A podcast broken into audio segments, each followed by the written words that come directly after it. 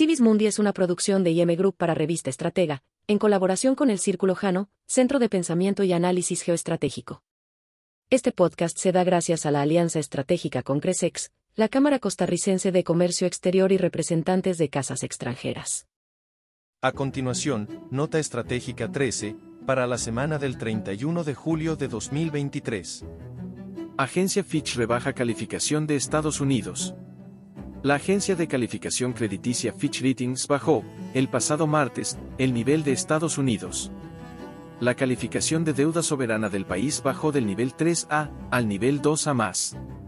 De acuerdo con Richard Francis, codirector de la Agencia de Calificación Soberana para las Américas, la razón de esto es especialmente el deterioro de los indicadores fiscales y de la gobernabilidad, que se ha evidenciado en el debate por el límite de la deuda.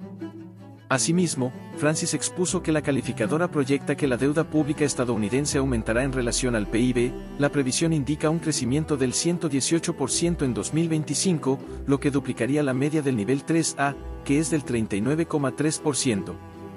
Otro factor para la rebaja en la calificación sería la erosión de la gobernabilidad en el gobierno federal de los Estados Unidos, sobre lo cual el funcionario de Fitch explicó que la constante política arriesgada que se tomó en relación al aumento del límite de la deuda es consecuente con las observaciones de la agencia.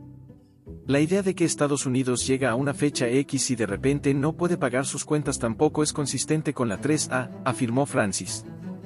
Estados Unidos y Australia se unen militarmente para contrarrestar a China.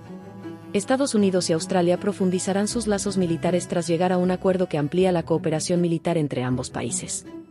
Paralelamente, Estados Unidos y Australia trabajan para enfrentar la creciente influencia de China y responder a los reclamos del gigante asiático respecto al Pacífico Occidental.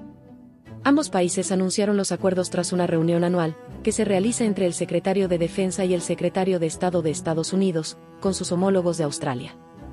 Gracias a este acuerdo se verá mayor presencia estadounidense en Australia a través de submarinos estadounidenses, que se ubicarán en una base en el oeste de Australia.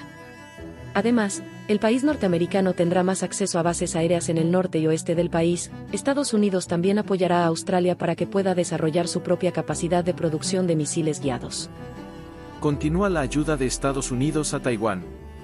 El Ministerio de Defensa de China alertó este martes 1 de agosto frente a la nueva entrega de ayuda militar a Taiwán por parte de Estados Unidos, de la cual aseguró que representaba una grave amenaza para la paz y la estabilidad de la región, además de socavar gravemente la soberanía y los intereses de seguridad de Pekín.